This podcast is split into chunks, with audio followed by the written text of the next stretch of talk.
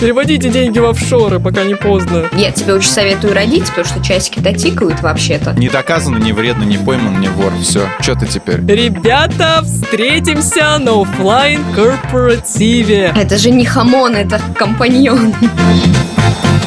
Всем привет, вы слушаете подкаст «Кто бы говорил». Его делает команда лайфхакера. Не забывайте ставить нам лайки и звездочки, подписываться на нас, чтобы не пропускать новые выпуски. Не забывайте присылать нам вопросы в бот «Кто бы говорил» в Телеграме. Мы очень их ждем и желательно аудиосообщением. Нам всегда приятно слышать ваши голоса. Как ни странно, они всегда очень молодые, приятные, красивые и всегда интересные вопросы. И также переходите по ссылке в описании на анкету, проходите опросник, потому что мы анализируем ваши ответы в опросниках, чтобы мы лучше узнали о ваших предпочтениях и улучшили наши подкасты.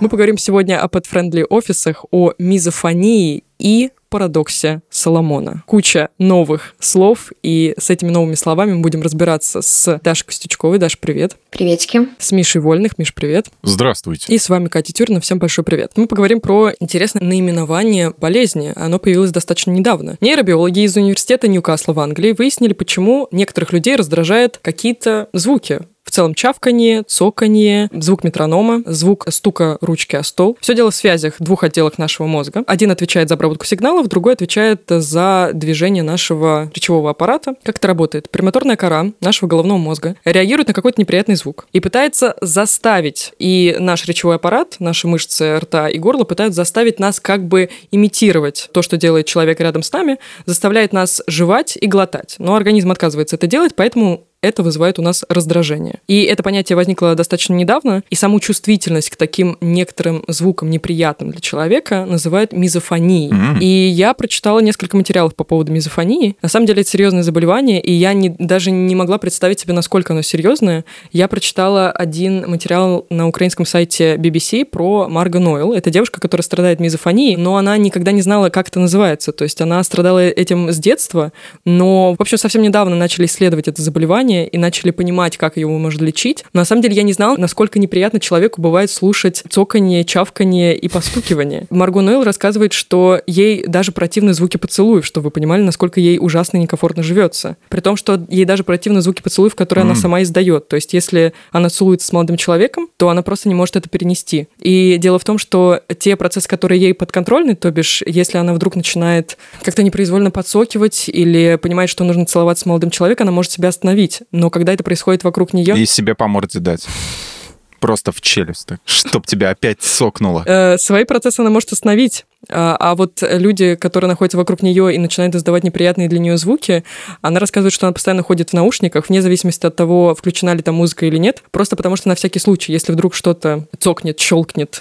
или прозвучит, она резко включает музыку в наушниках. И это вызывает у нее еще и чувство тошноты, тревоги, ярости и отторжения. То есть ей хочется просто сбежать от этого места. Я не знала вообще, что такое явление существует. И мне, знаете, что захотелось... Цокнуть тебе захотелось? Мне захотелось подцокать и проверить, насколько вы раздражаетесь. Нет, а, в этом же материале есть а, минутный фрагмент раздражающих Марго звуков. И на самом деле мне захотелось проверить... Насколько ты бесючая? Насколько вы бесючие. То есть ты хотела бы на нас протестировать, да, его? Да. Этот файл? Я смотрела этот же материал, скажем так, смотрела, слушала это видео. Ага. Мне кажется, после того, э, что я умею спать в поездах дальнего следования, в принципе, меня мало что может выбесить. Это редкий талант. На самом деле у меня есть знакомая, которая как раз-таки э, не любит, когда кто-то грызет семечки, этот звук, и кто-то, когда кто-то храпит. А, причем вот именно до такого состояния, как Катя описала. И был один случай в поезде, один чувак на нижней полке храпел, она просто взяла в носок, положила телефон и стукнула его два раза. Вот во сне. Вот, но он перестал Господи. после этого. Великолепно. Слушай, у меня вопрос. Почему не всем позволяет э, совесть, я не знаю, воспитание это сделать? Слушайте, это очень важно. Ну, просто интересно, просто сейчас смешно прозвучало. То есть, а, а зачем нужно было класть телефон в носок? типа, может быть, я... Чтобы чуть-чуть мягче было. Так удобнее мочить им просто. Но если ты смотрел Твин Пикс до той серии, где Лео бьет Шелли... Бьет мылом. А, да, бьет мылом. мылом Кстати, я так ржал последний раз, когда смотрел, так смешно, она там пищит, как мышка. Короче, да, ну просто удобнее так мочить. Почему просто рукой его не стукнуть? Я просто не понимаю. Ну, чтобы для вескости удар. Почему гопники, когда дерутся, берут э, зажигалки, вставляют в эти, зажимают кулаком? А, Так э, Лео в Твин Пиксе, он же не брал его в кулак, он же крутил чем-то Ну да, и крутил. делал как будто нунчаки. Так Ну, она типа так же того. делала, твоя подруга в поезде? Ну, примерно да. Так получилось. Но не, не, ну, не крутила она так нунчаки, да, до посреди ночи. Какие же она будет нунчаки крутить? Кия. Да. А, да, она, она вышла в тамбур, там потренировалась, размялась там, вспомнила, что ей говорил учитель, сенсей, и потом вернулась и отфигачила его носком с этим, с телефоном. Ну, сейчас правда смешно. Я просто визуализировала эту картину. Даша уже слушала этот звук, но для наших слушателей и для Миши я сейчас включу этот минутный фрагмент раздражающих Марго звуков.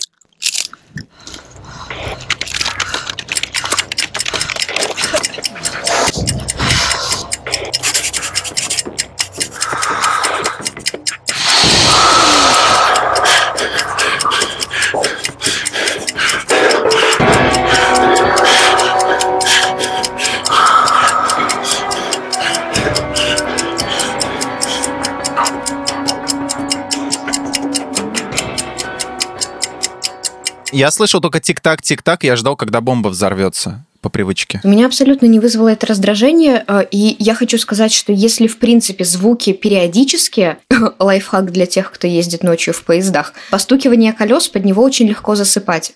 Точно сюда же идет метроном. То есть, когда у тебя ритмично что-то идет, э, мозг умеет это отключать. Он как бы перестает на это реагировать. Мозг может предсказать, когда в следующий раз появится звук, и он на это уже не так остро реагирует. Но когда нету ритма, на каждый новый звук ты вздрагиваешь, то есть твоя нервная система это тоже реагирует. Мне кажется, именно поэтому бесит э, храп, потому что он ну, не такой ритмичный. Если бы он там был абсолютно зацикленный, он бы так сильно нас не бесил. Можно попросить человека храпеть поритмичнее. Да, разбудить его Да, храпи в какой-нибудь в такт. телефоном по голове.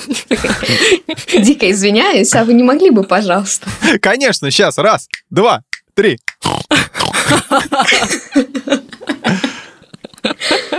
И потом появилась джазовая певица, которая ба пу пу пу пай бу па па па Которая спала на сцене, да? Да, да, да, да, которая в поезде Весь вагон встает, у них это мишура, все костюмы. Что вас раздражает вообще? Раздражает ли вас э, и когда вас раздражает? Зевки. Кстати, зевок э, с незакрытым рукой и ртом. Как вам? Круто? Класс. Нет, меня не раздражает зевок. Меня раздражает, знаешь что? Когда мелом по этому по доске вот скрипят, когда ногтями по железному карнизу. С детства есть такая у меня фобия. Вот. Не фобия, а такая неприятность. Вот. Или когда вот вилкой по дну кастрюли скоблят. Тарелки тоже. Ну, тарелка еще ладно, почему тарелка не, не вызывает такого. Я думаю, Вилкой это в всё- глаз или Или пенопластом. тебя это раздражает, и как ты на это реагируешь? А, реагирую как? Ну а как на это реагируешь? Эти звуки, они уже происходят происходит. То есть, что ты с ними сделаешь? Устранить источник, наверное, убить человека поможет. Ну как? Ну или сказать ему, чтобы он этого не делал. Да, что тебя раздражает э, из неприятных звуков? Я абсолютно не могу слышать, когда ломают пенопласт и непишущий фломастер. Вот это все. Я даже когда представляю эти О, звуки, не пишущий фломастер. это просто ужас. Мурашки бегут.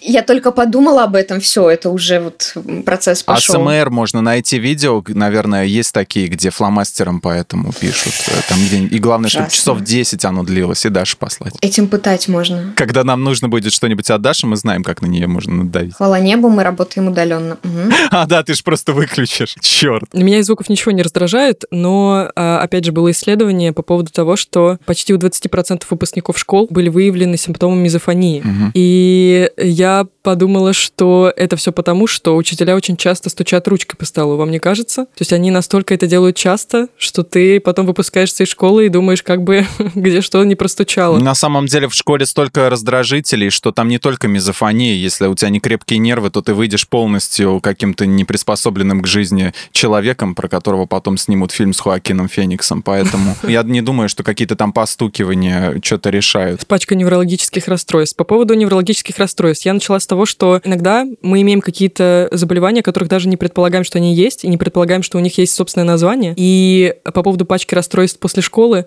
есть э, несколько редких расстройств, о которых, возможно, вы не знали, они Мгм. есть у вас, так же, как и мизофония. То, что я нашла, это первое, синдром взрывающейся головы. Ну, это как? У меня никогда такого не было. Это когда появляется шум в голове, который с каждым разом становится все громче. Возникает звук взрыва, и появляется при э, моргании яркая вспышка. То есть как будто на тебя направили фонарь. И это минутная такая штука. Колбасилова. Колбасилова. Да? И у людей это часто встречается, оказывается. Синдром взрывающейся головы. У вас нет таких симптомов? Я просто сейчас заполняю медицинскую карточку, насколько мне безопасно с вами вести подкаст. Нет, ничего? Ну, зависит от того, что нас, меня в армию определяют, тогда есть. Когда тебя в армию определяют, ты, собственно говоря, и по другой стопе можешь пойти, в принципе, прикинуться. Вам очень удобно это делать, кстати. Лайфхак. По какой стопе? Плоскостопе? Тропе. Стропе. Просто притворись, что ты по мальчикам и... А, если бы это так легко работало, да? Если бы это было не так, да. Так что все получается легко. Кать, не наигранный смех изображает. Ой, ой, ой, ой. Фу. Следующий синдром Стендаля. Французский писатель Стендаль э, описал это так. Когда он был во Флоренции, он сказал, что увидев всю красоту, учащалось сердцебиение, и он даже хотел упасть в обморок именно из-за красоты увиденного. И так mm. называется синдром, когда мы заходим в какие-то выставки, музеи, видим красивые картины и можем потерять от них сознание. Mm, у тебя было такое? Нет. Ты вот говорила, что ты очень часто ходишь по музеям. Хоть раз у тебя было такое? У меня не было такого, но я поняла, что, похоже, у всех моих мужчин синдром Стендаля. При виде тебя или что? Или да. При виде Давайте следующему. Ой, болезнь... ладно, льстить-то себе. Третья. Болезнь Урбаха-Витте. Это из Рамштайна. Урбах.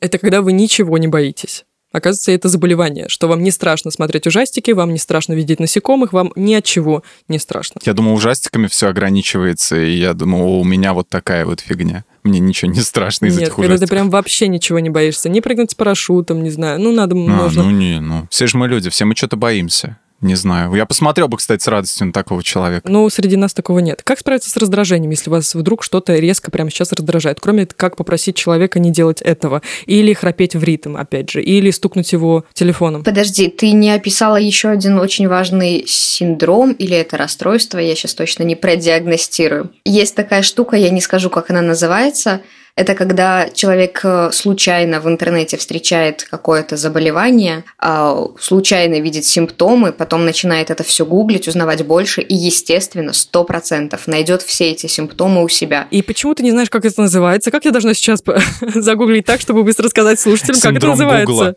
Синдром Гугла?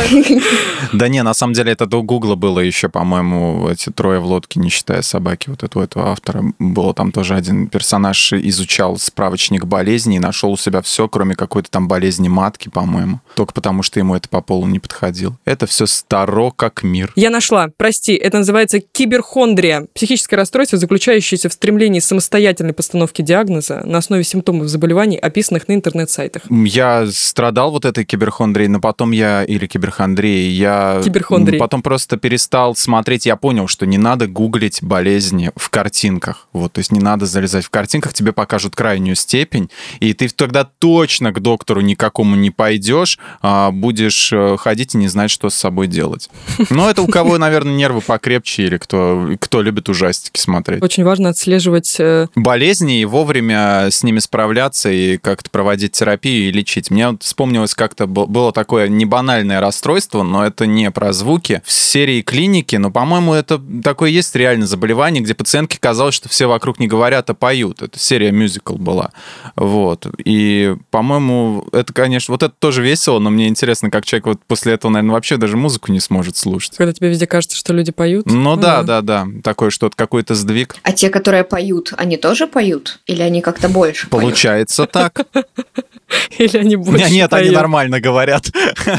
надо, начать, надо начать петь, чтобы речь была нормальной, чтобы казалось, что человек говорит. Я поняла сейчас, что у меня тоже есть расстройство. Если у героини в клинике ей казалось, что все люди вокруг поют, то мне кажется, что все люди вокруг голые. Это расстройство? Нет, это очки такие. Это мания. Я умею представлять людей голыми. Я думаю, большинство из нас э, как так или иначе это делают. Слушай, а ты представляешь им красивую фигуру или нет? Представляю такая, какая есть. А как ты потом узнаешь, что она есть?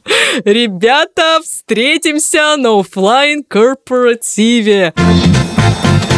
Согласно исследованию, которое вышло недавно, треть россиян хотела бы работать в офисе вместе со своими животными. Больше эту идею поддержали женщины, 67%, но касательно pet-friendly офисов, на самом деле инициатива не новая в России, но практика не так сильно распространена по сравнению с за рубежом, потому что в США, согласно этому же исследованию и информации в этом исследовании, у каждой пятой компании в США есть pet-friendly офис, и у каждой десятой в Европе тоже есть pet-friendly офис. Мне пришла мысль в голову, каких можно брать животных с собой. Ну, то есть кошки и собаки окей, но если у тебя есть любимый питон, Питон. любимый полос, То ты берешь его на поводок и ведешь в свой офис. Да, берешь любимого питона, любимого скорпиона своего. Так вот, непонятно, каких домашних животных можно приводить с собой в офисы. Можно ли всех? Потому что, опять же, вдруг я любительница тарантулов. Ну ты в пакетике приноси тарантула, чтобы он не сбежал. Лучше его просто законсервировать, да? Но самое интересное о том, о чем я задумалась и нашла об этом информацию, это что мы вообще называем домашними животными, как вам кажется? Ой, как ты издалека вообще зашла, вот прям максимально издалека. Сложноватый вопрос. Нет, послушайте, это кажется глупым вопросом абсолютно, но я хочу, чтобы вы на него ответили. Что вам кажется подходит под категорию домашних животных? Домашний скот. Это не человек, это то, что живет с тобой на одной территории, но не является человеком, и то, что ты приручил. То есть женщина.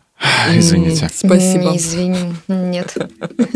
Миша правильно ответил. Я нашла закон. Есть модельный закон об обращении с животными. И там указано, что домашние животные это как раз крупный рогатый скот, свиньи, которые нужны для получения продуктов питания, для используемые для транспортного средства и тяговой силы. А вот кошки и собаки и вся прочая, что живет вместе с нами дома, называется... Называется.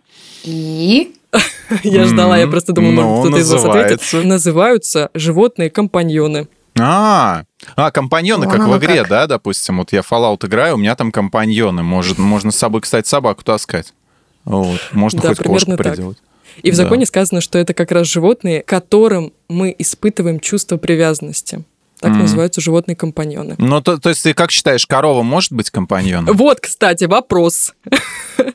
Вполне себе. а мини-пик, мини-пиги, Да. которые живут в квартирах, это как бы тоже Тараканы тоже, да? и компаньон, Ком- но при компаньоны. этом это и скот. Комары это компаньоны. Мои лучшие компаньоны. Друзья, которые уезжают э, куда-то, да, в течение там осени, зимой, а летом они всегда приходят ко мне, возвращаются. Каждый раз как Видите? праздник. Как будто родственники приезжают. Вот. Поэтому, если будет дискриминация по животным, это тоже плохо. Потому что если у меня есть, правда, мини-пик, и он мне Да. компаньон, Мини-пик. у нас, да, у нас реально компанейские всегда беседы, и его нельзя будет привести на работу, то зачем тогда все это? То зачем тогда мини-пик или зачем тогда работа? Подожди, зачем тогда уточняй. работа? Что- либо мини-пик, либо работа. Да, как это все будет работать? Понятно, что, ну, опять же, совершенно банальные и адекватные, наверное, вещи. Я подумала о том по поводу ветеринарной справки на здоровье животного. Я нагуглила, что, ну, пока общеизвестно, только два офиса в России, которые я нашла, поддерживают эту инициативу. Это, собственно, компания, которая изготавливает корм для животных, и вторая компания, которая производит шоколадные батончики. Первая Пурина, Из вторая Марс. животных. Да. Ну, Первое Пурина, второе Марс. И у них есть правило, эм, как э, сотрудник может приводить с собой животное. Нужно предварительно написать письмо обязательства, где подтверждается, что животное здорово. Я не понимаю, что за формулировка, э, что за формулировка я сейчас озвучила, можно было просто сказать ветеринарное свидетельство. Ну ладно. И э, после того, как ты предоставишь как раз вот эту ветеринарную справку, хозяин регистрирует зверька на ресепшене и получает желтый флажок «Сегодня я работаю со своим питомцем». м. То есть ты Со еще своей Да, нужно сказать, что я тоже нашла э, этот материал, который ты читала про эту же компанию. Да и вы у лазили них в одном интернете, понятно. омбудсмены э, по животным в офисе. То есть это человек, который в случае чего решает... Со стволом сидит такой и смотрит, кого пристрелить, если животное вдруг бешенство начало проявлять, кидаться на какой ты грубый, Миша, нельзя так. Ты чего? Это же компаньоны. Ну, компаньонов Это тоже приходится. Ты вестерны смотрела, там с компаньонами иногда тоже так обходится, знаешь ли. Ну, в общем, это люди, которые в случае чего решают разные разногласия. Это на самом деле э, может показаться сперва очень прикольной инициативой. Я приду на работу с котиком или собачкой. Но мне кажется, столько моментов, которые нужно учесть для, учесть для того, чтобы организовать этот pet-friendly офис, о том, что животные могут нанести вред э, здоровью Аллергия, опять же или таки. имуществу твоим коллегам, при том, то, что твои коллеги могут точно так же нанес- нанести вред здоровью твоего питомца. Я не знаю, там ему нельзя, например, шоколад. Они его возьмут и покормят а, со стола. Ну, то есть ты же не уследишь, или он там перегрызет тебе что-нибудь. А у них там, по-моему, должны быть э, созданы специальные зоны для кормления животных. И я как прочитала, что уборные тоже pets free. То есть нельзя э, собаку водить в человеческий клозет. Вот это да. Я, наверное, зря водил свою собаку в клозет все это время. Да, то есть, во-первых, нужно еще рабочая сила, опять же, про тех омбудсменов, как ты назвала. Ну угу. да, короче, кинологов, сотрудников, которые будут регулировать конфликты между животными и людьми. Вот. Второе, нужно создать специальные зоны для кормления животных. Ну, короче, нормально, на- наверное, для компаний-гигантов это вообще минимальные затраты, просто как бы чуть-чуть подзаморочиться. Я бы, например, наоборот сказала, что намного проще устроить всю вот это все вот это развлечение в маленьких офисах, типа в стартапах. Потому что когда у тебя ограничено количество сотрудников, меньше шанс, что у кого-то будет аллергии, кто-то не подружится с чьим-то питомцем. То есть, если у вас вообще в офисе работает человек пять, все пять вряд ли придут с животными. Не факт, что у них они есть. А вдруг? Придет, может быть, один или два. Но им будет проще договориться. Например, там... Э, не факт. Есть... Ты кошатница, я собачница. И да, и поэтому сегодня приводишь ты, а завтра привожу я. Нам с тобой проще вдвоем договориться, чем у нас 500 человек на этаже вот таких вот. Поэтому, мне кажется, чем меньше компании, тем наоборот эм, комфортнее обустраивать вот эти офисы. Давайте так, каждому по этажу и на каждом этаже по питомцу и никто никому не заходит. Круто? Если на этаже будет 30 э, человек, и каждый будет бороться за возможности права в этот день именно привести свое животное, тоже кажется не ок.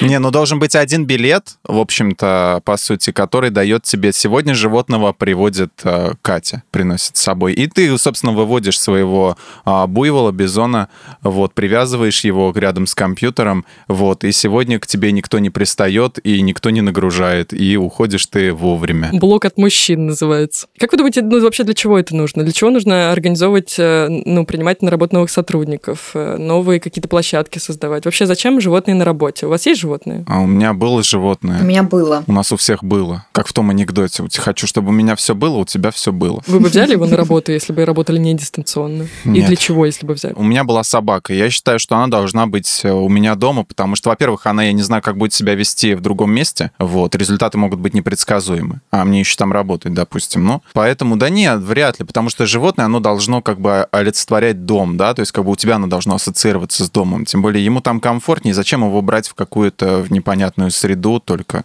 Только если тебе его захватить некуда, то есть если ты, допустим, ну, это же уже не работа, если, допустим, ты приехал в другой город, ну, может, в командировку, да, и с собакой в переноске. Вот, и, ну, и такое тоже бывает. Насколько гуманные так собаки? Не гуманно? Ну, смотря какая командировка, если в соседний город, может быть, а если перелет, это вообще, мне кажется, страшно. Ну да, тут тоже надо думать, какие расстояния. Катя, ты взяла бы с собой животное на работу? А может быть, двух? Я вот хотела дополнить по поводу проблем в офисе. Моя собака, ну, то есть ты можешь предъявить сертификат ветеринарный о том, что твоя собака или там кошка психически здоровая но это никак не коррелируется. Ты уверена? Э, да, вот смотрите, но это никак не коррелируется с ее... Но это никак не коррелируется с ее типом личности. Вот моя собака интровертивная О, и абсолютно господи. не социализированная. Она холерик, сангвиник, флегматик. Кто она по типу темперамента? Меланхолик, думаю. Mm. И она абсолютно не социализированная, и, ну, то есть брать ее на работу, даже если мне очень бы хотелось, а мне бы хотелось, потому что с ней очень приятно работать, когда она на коленях. Мне бы очень хотелось взять ее на работу, но я понимаю, что она в какой-то момент может начать скулить, может mm. начать прятаться, не знаю, отвлекать может, может работников начать... будет Да, других. может отвлекать работника просто потому, что будет много людей в одном месте, и, возможно, если будет шумно, тоже. Поэтому, опять же, то есть нет гарантии в ветеринарном сертификате, что ваше животное как бы спокойное. Надо сертификат, где будет написано, она экстраверт или она ну, короче, что она окей. Скорее сертификат не об этом. Сертификат скорее о том, что есть все прививки, что она сейчас прям не болеет какими-то заразными, я не знаю, там, лишай, может, еще чего-то. Ковид-фри. Плохи. Ну, я не знаю, то есть у нее стоят все прививки и все вот это вот. Скорее об этом сертификат. Ты знаешь, э, ну, очень интересно, тоже. что у меня тоже была собака, тоже такса, как у тебя, только гладкошерстная, но mm-hmm. он был настолько шустрый и быстрый, что если бы я его привела в офис, то офиса не стало минут через 15. Да, он бы разнес там просто все. Да, с ним бы играли, да, его бы развлекали, но я думаю, что люди и сотрудники устали бы намного быстрее, чем моя собака. Но, с другой стороны, я была бы крайне рада, если бы кто-то из коллег привел своего животного, потому что это очень прикольно, потому что это не мое животное животное, я не несу за него ответственности, я приду, его поглажу и пойду по своим делам дальше. Потом буду идти мимо, снова поглажу. Как детей приводят иногда. Я не хотела это сравнивать с детьми, но спасибо, что ты Ну, это какая сказал разница? за Ну, меня. ребенок в маленьком возрасте, это все равно, что как животное, да, твое домашнее. Ну, тоже ответственность. Хорошая сейчас формулировка прозвучала. Если животное очень хорошо умеет уживаться с другими людьми и, в принципе, комфортно себя чувствует на улице или в других помещениях вместе с хозяевом, Мы сейчас про ребенка? я про животного говорю, В бобруйск Просто я животное. дополняю мысль Миши, просто пытаюсь... да, то тогда его можно выводить из дома. Собственно, да, с людьми это тоже так работает. А Есть в этом польза в домашних животных, это тоже, думаю, не новость. Э, Нашла исследование университета Линкольна в Великобритании, опять же, при поддержке той же самой компании, которая первая организовала пэт-офисы в России, ну, Пурина. И там опрашивали 700 человек, Это были респонденты не только из Великобритании, но и из Европы, США, э, Азии, Южной Америки. И, ну, они сказали, что там на какое-то количество процентов, то есть по разным аспектам, у них улучшается жизнь, когда их домашние животные находятся рядом с ними э, в офисе. Практически на 5% улучшает их самочувствие. На 17% практически повышает их приверженность к своему делу. То есть я не знаю, как это работает. На 13% выше удовлетворенность работой и карьерой и на 33% выше вовлеченность в работу. И на несколько процентов повышается дух патриотизма. Плюс мораль, да, плюс карма и другие характеристики там из Скайрима, из какого-нибудь. Я находила тоже разные исследования. Они э, построены тоже на опросе, на небольшом эксперименте. В, в некоторых офисах работали животные, в некоторых, в смысле, работники приводили животных, в некоторые нет. Животные-компаньоны улучшают отношения внутри коллектива, говорят эти исследования, и еще повышают лояльность к компании, что тоже интересно. А даже был какой-то эксперимент, что м, проходило какой-то мозгоштурм или совещание какое-то довольно эмоционально напряженное, и вот в тех э, комнатах, в которых были э, животные, люди быстрее договаривались между собой и как-то меньше крови проливали при обсуждении, чем э, те люди, которые сидели в помещении без животного компаньона. Просто потому, что собаки выдавали гениальную идею. Это как вот в тех фильмах, когда собаки умеют разговаривать. Они там, давайте увеличим прибыль нашей Да, компании с помощью... алюминий. Переводите деньги в офшоры, пока не поздно. Не, ну просто когда человеку хорошо, то, в принципе, он себя чувствует, ну, как бы у него есть какая-то моральная поддержка, даже в качестве, там, не знаю, ну, животного или ребенка, ну, опять же таки, вот, э, то он думает быстрее и стрессует меньше, поэтому это логично, я считаю. Но тут очень важно, чтобы животное было хорошо воспитано, потому что тут еще, мне кажется, есть риск того, что не все люди могут суперадекватно подойти к такому предложению, к такой инициативе. Например, у тебя там приболело немножко животное, ну, я не знаю, чуть-чуть отравилось, и ты боишься его дома оставлять, потому что за ним нужен надзор. А, И тогда человек может взять к себе в офис, но это и может быть небезопасно. Но есть и другой момент, когда собака, например, лапку повредила или сломала, и тут ее действительно не хочется оставлять дома одну. Сломанная лапка как бы другим ущерба Ожерелье не, диадема. не нанесет. Даш, продолжай. Тут небольшое Небольшие помехи были со стороны Кати. Проблема в Словесные. том, что я пока говорила, у меня это тоже в голове крутилось. Идеально легло просто. Но в целом инициатива-то прекрасная, просто главное, чтобы всем людям вокруг тебя было комфортно в офисе. И главное, чтобы у животного были все справки, и он не был интровертом, потому что это тоже чревато последствиями. В общем, очень много мороки, поэтому не носите с собой лучше на работу никого, оставляйте дома. Ученые Игорь Гроссман и Итан Кросс проводили эксперимент и выяснили, что люди демонстрируют более мудрый и рациональный взгляд на вещи, на происходящее, если проблема не касается их самих. То есть то, что мы даем отличные советы своим друзьям, но не себе, имеет собственное название, и называется оно «Парадокс». Соломона. Вы можете почитать об этом парадоксе материал на нашем сайте на Лайфхакере. Но если коротко, это очевидное и невероятное. Чтобы объяснить, почему это так называется, был царь Соломон, который раздавал кучу офигительных советов, но себе сам помочь не мог. Гениально? И просто. Так можно называть все парадоксы в нашем мире. Парадокс тюриный. А, кстати, и как? Объясни, что это может значить. Придумай сама. Парадокс Тюриной. Парадокс Тюриной можно придумывать неологизмы. Нет, ну это не парадокс. Надо, видишь, надо, Когда ты изображаешь наделанный, надуманный смех. Или как Когда, там, изобра- когда людям кажется, что я изображаю наделанный смех, но на самом деле я смеюсь искренне. Парадокс? Парадокс. Шикарно. В этом материале на лайфхакере про парадокс Соломона даже также указано то, как обернуть этот парадокс в свою сторону. То есть как раздавать крутые советы самому себе. Вы читали этот материал? Да. Да. Садитесь пять. Как в школе, вот именно, да. Читали. Я учил. Да, я зубрила. Я зубрила этот материал, и пока не понимаю, как э, это можно применить к себе. Объясняю, что советуют эти два ученых. Они советуют просто посмотреть на проблему с третьего лица, то есть как бы со стороны, и попробовать дать тебе рациональные советы. Честно говоря, для меня это было не слишком применительно, то есть я даже не смогла, я не, я не могу понять пока, насколько это эффективно. У меня было мало времени, чтобы проверить это. Это классический ход в психологии, то есть посмотреть на свои э, проблемы со стороны, как бы выступить своим же адвокатом, вот, к своим же проблемам, к самому себе. Вот, потому что нам, ну, легче. Почему мы смотрим детективы? Почему мы читаем художественную литературу? Потому что нам легче переживать за тех героев, и мы как бы трезвым взглядом, когда это, когда это относится к нам, у нас куча эмоций перекрывает наш, это самое, нашу логику, и поэтому нам сложно смотреть на все трезво. Проблема в том, что даже если ты попробуешь применить э, этот парадокс, обернуть себе на пользу, в принципе, у тебя это может получиться. То есть ты представишь, э, что в ситуацию, в которую ты попала, попала какая-то другая девушка, и ты пытаешься ей посоветовать что-то. Ты посоветуешь весьма, возможно, умные мысли, и потом придешь ты сама вот такая, какая ты есть, со своей проблемой к этим советам, скажешь, блин, ну они какие-то очень сложные, или они какие-то болезненные, или, или я не хочу таких советов. Ну, то есть посоветовать себе это мало. Нужно еще прийти э, к тем мыслям, которые ты вывел логически. Но с совета все начинается. Совет рождается решение проблемы. Это сейчас похоже на софистику, да? Мы такие с вами демагоги, я просто иногда удивляюсь тем мыслям, которые мы выдаем. Это класс, это уникальность, это, это точечная информация, это... Ну зачем же ты приоткрываешь всю завесу нашей, суть нашей программы? Демагогию. Что ж ты прям четвертую стенку разбила, блин, не могла подыграть. Парадокс Тюриной. А вот теперь будет любая глупость с тобой сказанная, будет парадоксом Тюриной называться. Так почему это парадокс? Надо же обосновать. Видишь, ты еще покрути эту мысль, потом мне расскажешь. Не, просто это звучит круто. Парадокс. Тюриной. Замечали ли вы за собой, что вы раздаете офигительные советы другим, но не себе? Да все так делают. Я замечал, что в конце каждого выпуска, кто бы говорил, мы раздаем офигительные советы. Слава богу, ими никто не Причем пользуется. непрошенные, что очень важно. Их никто не просил. Нет, это просто все скипают просто по умолчанию. Думаю, так, тут сейчас будет куча сериалов, до которых мне дела нету. И куча книг.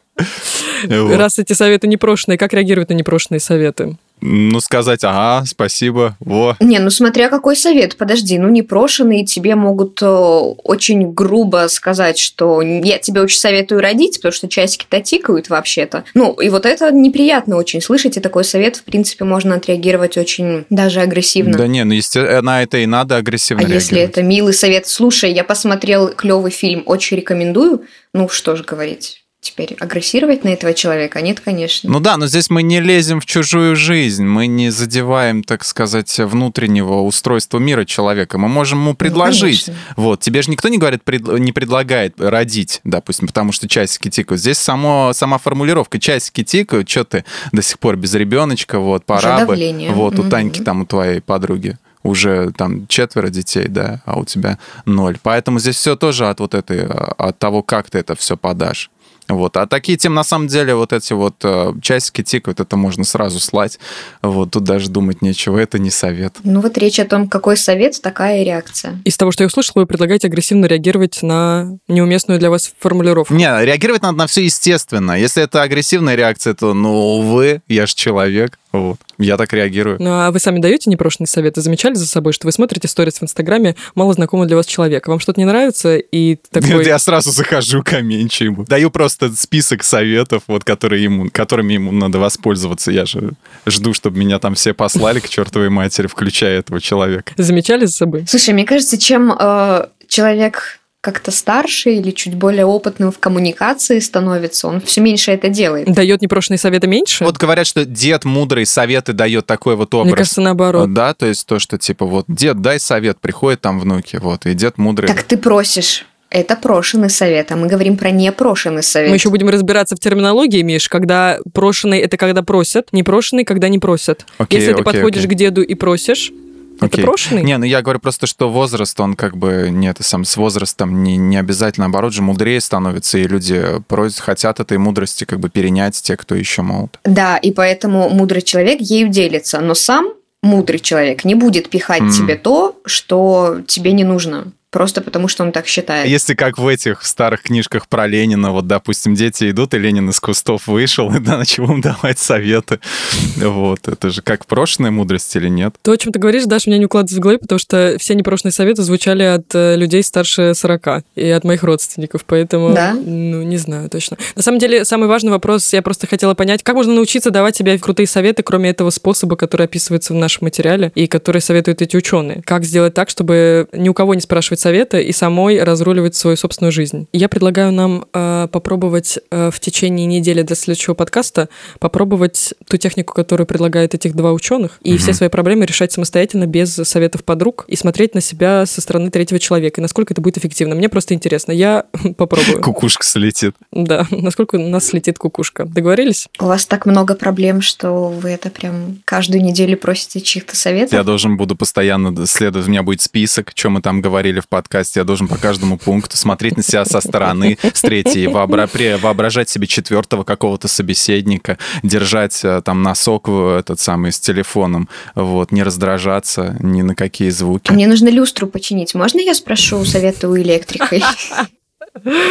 Даш, попробуй сама. А то до следующего подкаста я могу к вам не прийти. Просто... Здесь не совет, здесь советом уже не отделаешься. Раздвоение личности. Только главное, я просто могу, я как человек, который любит визуализировать, могу еще и перемещаться с места на место, типа условно. Слушай, Кать, как ты считаешь? Ну, это как скетчи работают. Слушай, Кать, как ты считаешь? Это то, что ты в ТикТоке снимаешь? Да, именно. Слушай, как ты считаешь, мне починить люстру? Слушай, честно говоря, если она сломана, то да. Ну, вот примерно вот так. А мне нравится... Нет, это как считаешь? Считаешь, это ноль или фаза? Мне нравится серия в Яралаше, в серия в Яралаше, где чувак сам с собой играл в этот школьник в шахматы. Вот, и он перебегал с одной стороны на другую, а потом дальше склейка началась, как будто он реально сам с собой играет. Очень изобретательно. Вот так. Склейте свою жизнь так же и научитесь давать себе классные советы. Считаете ли вы, что Bluetooth-наушники опасны, или это все происки неграмотных бабушек из деревни? Интересно было бы послушать вашу точку зрения.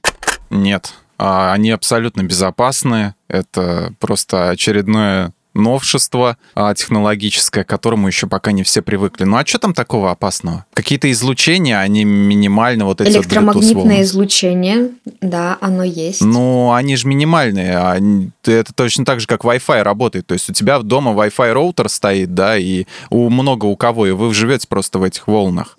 Вот, и вряд ли они как-то сильно уж влияют. Плюс, когда это все разрабатывают, наверное, господа ученые проверяют все это, чтобы чтобы не было никаких проблем у людей со здоровьем. Мне кажется, все это наподобие вот этих вот 5G вышек, которые рассылают коронавирус, вот то, что было в том году.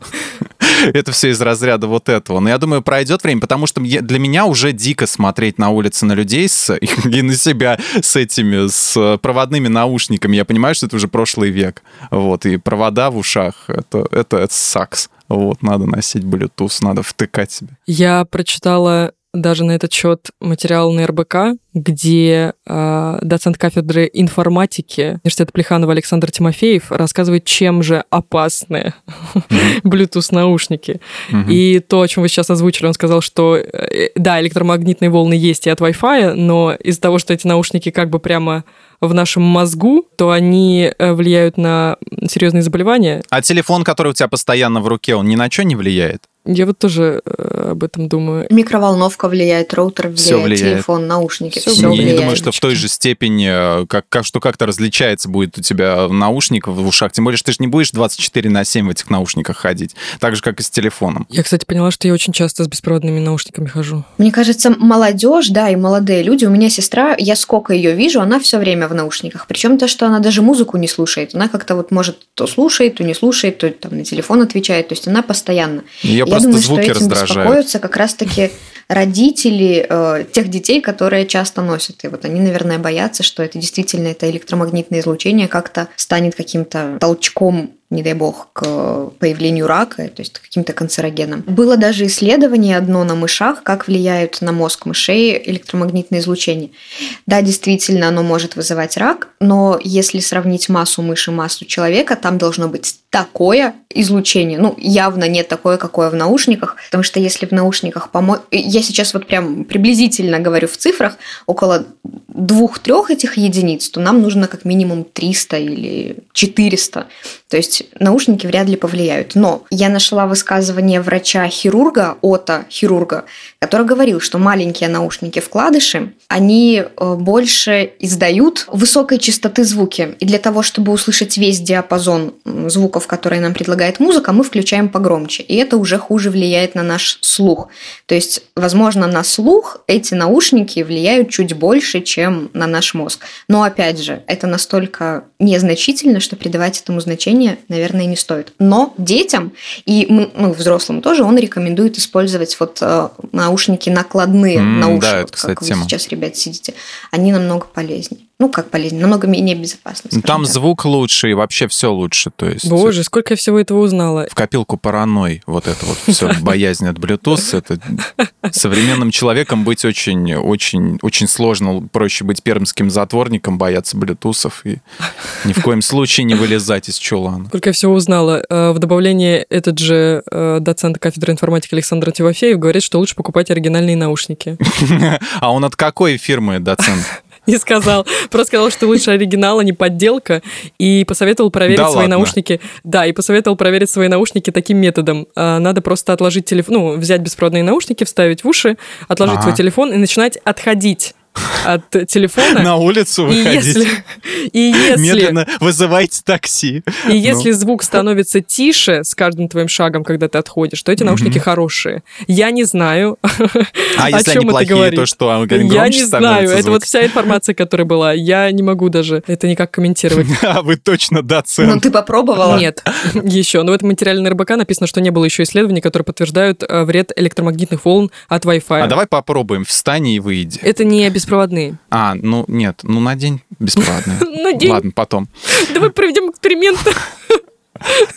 Правда, надо сказать, что все врачи и ученые точно так же сходятся во мнении, что нет еще никакого исследования о том, что как-то это вредит нашему здоровью. Ну, просто его нету. Не доказано, не вредно, не пойман, не вор. Все. Что ты теперь? Где твой бог теперь? Меньше паранойи, правда, э, потому что так мы будем обращать на все внимание, что в какой-то степени нам вредит. Но единственное, чем опасны, потому что я вот недавно купила себе беспроводные наушники, и я заметила, чем они действительно опасны. Раньше бородатые а, мужчины с черными бородами в метро реагировали только на мой телефон, потому что это их возможность вырвать его быстренько и выбежать из вагона. Теперь они реагируют и на мои наушники, поскольку вырвать их гораздо легче. Вот это опасно. Погоди, э, бородатые, в смысле, бородатые воры, ты где-то в этих, в местах катаешься, Я где в вот эти вот гномы, гномы, которые, я понимаю, как они назывались, а, лепреконы, да? Вот, которые там что-то золото воровали, там, по мифологии. То есть с тобой лепреконы ездят? Бородатые черные лепреконы силикона, да. Только этим на самом деле пока опасно. Ожирение не замечала вроде Ребята, как. у меня начал пропадать звук в наушниках. У меня, значит, качественное, да? Нет, ты близко к источнику, ты близко к телефону, поэтому думаю, что нет. Я тебе как доцент заявляю. Значит, разряжается. Давайте перейдем к советикам тогда. Что вы можете посоветовать нашим слушателям? Что вы посмотрели на этих выходных или когда-то раньше? Я не посмотрел, не послушал и не прочитал ничего на выходных. Но на той неделе а, я глянул фильм «Army of the Dead», «Армия мертвых» Зака Снайдера. И в плане, если смотреть на него как на фильм трэш про зомби, то это весело. А, ну, даже можно не обращать внимания на замыленный вот этот кадр, вот там такое ощущение, что постоянно все не в фокусе, либо в ультрафокусе в каком-то находятся. Плюс там был еще один убитый пиксель на камере. В общем, не без косяков обошлось. Если не обращать внимания то, что там а, практически весь сюжет сперли с а, этих чужих Джеймса Кэмерона, то, в принципе, можно посмотреть как на такую зомби-стрелялку. Вот. Там этот Дэйв Батиста, по-моему, так актера зовут, очень-очень классно такой отыгрывает такого чувака. Там, в общем-то, про то, как э, в Лас-Вегасе во время зомби-апокалипсиса, который случился точечно в Лас-Вегасе. Ребята идут взламывать э, какое-то, как это называется, хранилище с золотом, что ли, где-то в казино. Ну, вокруг которого, естественно, ходят зомби. Вот, и планируют это все. И вот, в общем, весь фильм к этому идут. Ну, такая неплохая зомби-стрелялка, ее можно посмотреть. Вообще, из, из всех таких вот трэшовых фильмов про зомби, это, это, наверное, лучшее, что я видел. Спасибо. Даш? Я на этой неделе посмотрела... Я почему-то так захотела сходить в кино на «Форсаж» новый. Mm. И поняла, что я просто помню приблизительно, что это за фильм, и решила подготовиться к походу в кино, поэтому я пересмотрела. Пятый, шестой, седьмой, восьмой. Вот, восьмой мне очень понравился, седьмой тоже ничего, шестой как-то нет, шестой очень ничего, седьмой что-то мне совсем не зашел. Прости, я запуталась. Еще раз. Восьмой ничего, пятый как-то так, а третий как? Третий вовсе был никак. Ну подожди, я нелогичный человек. Я не могу смотреть сначала с первого по восьмой. Я смотрю с восьмого по первый. Понимаешь? Прикольно. В обратном порядке. Я тоже так иногда делаю.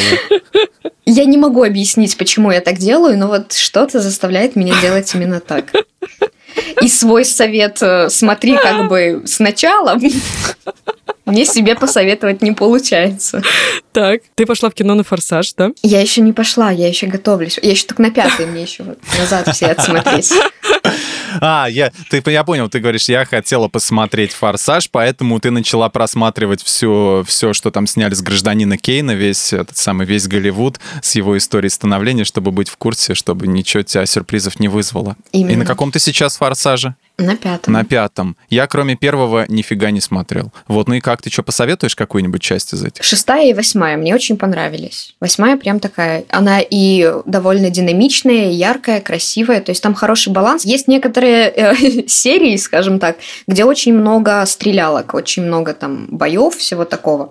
И они довольно мрачные смотрятся и очень громкие, то есть это не совсем то, что мне нравится. Хотя, казалось бы, такой глубокий философский фильм, и тут стрелялки перестрелки. И тут вообще, да. А вот в восьмом мне понравилось, там хватает гонок, яркие машинки, красивые пейзажи, все очень хорошо. А вот в последних частях Пола Уокера делали этим электронным там какой-нибудь робот с этой скринжовой мордой такой какой-нибудь? Нет? Нет, нет.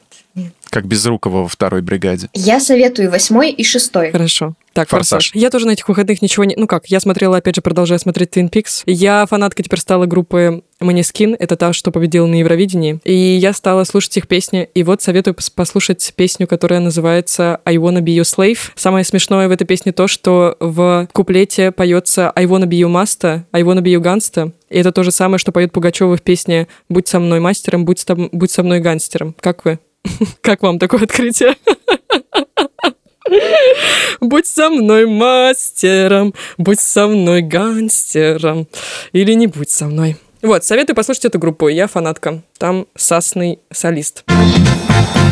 Спасибо, что слушали нас. Пользуйтесь нашими советами, смотрите фильмы, которые мы посоветовали, слушайте музыку, которую мы посоветовали. Смотрите шестой и восьмой «Форсаж» исключительно. Смотрите фильмы Слушайте задом. Пугачеву. Слушайте Пугачеву. Слушайте, Пугачева, смотрите фильмы задом наперед и заходите к нам в чат подкастов лайфхакеров в Телеграме. Задавайте нам бесконечное количество вопросов аудиосообщениями в наш бот «Кто бы говорил». Ну и ставьте лайки, звездочки, пишите нам комментарии на всех платформах. Ну, а мы с вами прощаемся. Всем пока-пока. Пока. Пока-пока.